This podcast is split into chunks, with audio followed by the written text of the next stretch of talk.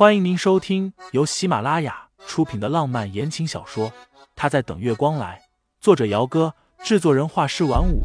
感兴趣的听众老爷们，赏个三连，点亮我的关注，点亮你的夜空。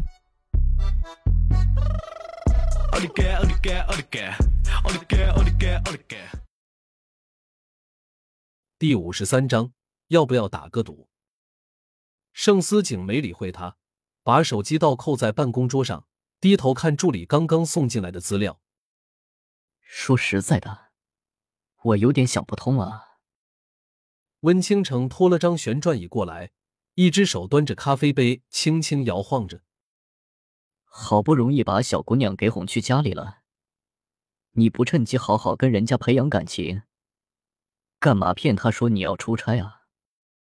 她会不自在。盛思景头都没有抬一下。若是我留在家里，说不定今天一觉醒过来，他就会找借口离开了。温倾城摸了摸自己的下巴，有必要吗？我怎么觉得你谈个恋爱畏手畏脚的？盛思景这回抬头了，给了他一个你不懂的眼神儿。对了，这件事情你打算怎么办？我觉着八九不离十。若是撒冥币泼污血这种事情，肯定和你那个侄媳妇儿脱不了干系。不着急。盛思景合上文件，点了一根烟。慢慢来，收拾这种人不用我亲自动手。温倾城又啧了一声：“盛老大，我总觉得今年之内你没什么希望拿下未来的盛太太啊。怎么样，要不要打个赌？什么才叫拿下？”怎么着也得让人小姑娘的名字出现在你们家户口本上吧？行。盛思景慢腾腾的吐出来一口烟雾。要是我赢了，你把郊区的庄园送我们。顿了一下，他继续说：“当新婚礼物。”温倾城卧槽了一声，咬牙：“行。要是输了。”他突然嘿嘿一笑，特别贱的挑了一下眉头。公司年终晚会的时候，你就给老子当着全公司的面儿来一段肚皮舞，穿着大红肚兜跳的那种。盛思景淡淡的睨了他一眼，成交。清新庆幸自己带了笔记本过来，周末两天他没有出门，一直窝在客房里画图。这两天住在这边，于嫂好吃好喝的招待他，清新有点过意不去，于是下午的时候打算帮忙于嫂搞一下卫生。结果刚刚拿起吸尘器，门铃就响了。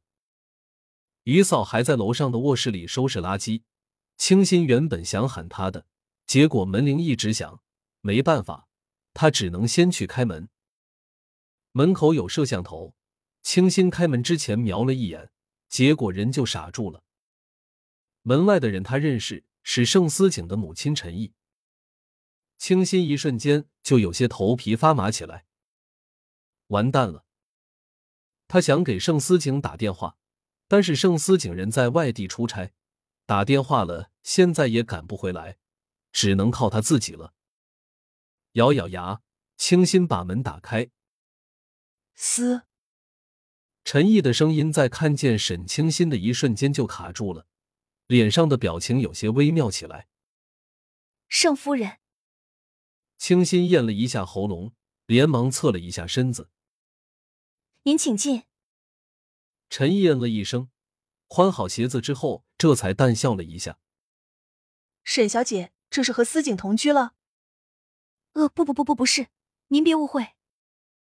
沈清新吞了一下口水。解释道：“我家里出了点事情，盛先生好心收留我而已，不是你想的那样。”陈毅笑了一下，没说话。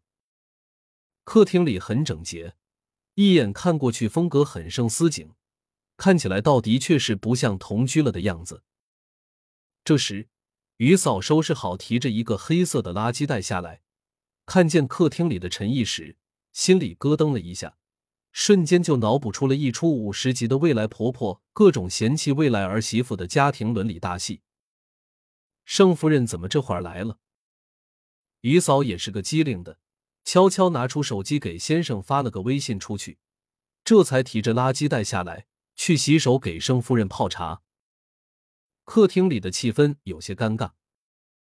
沈清心挺直了背脊，两只手下意识的紧绞在一起。等着盛夫人发话，他觉得盛夫人应该会赶他出去的。毕竟他一个女孩子住在这里，且还是盛业的前女友，住在前男友的小叔家，怎么都不对劲。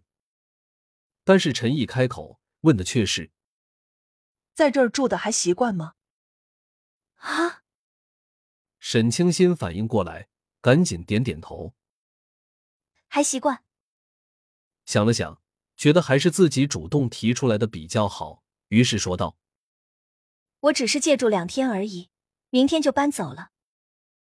找到住的地方了。”清新硬着头皮点头。听众老爷们，本集已播讲完毕，欢迎订阅专辑，投喂月票支持我，我们下集再见。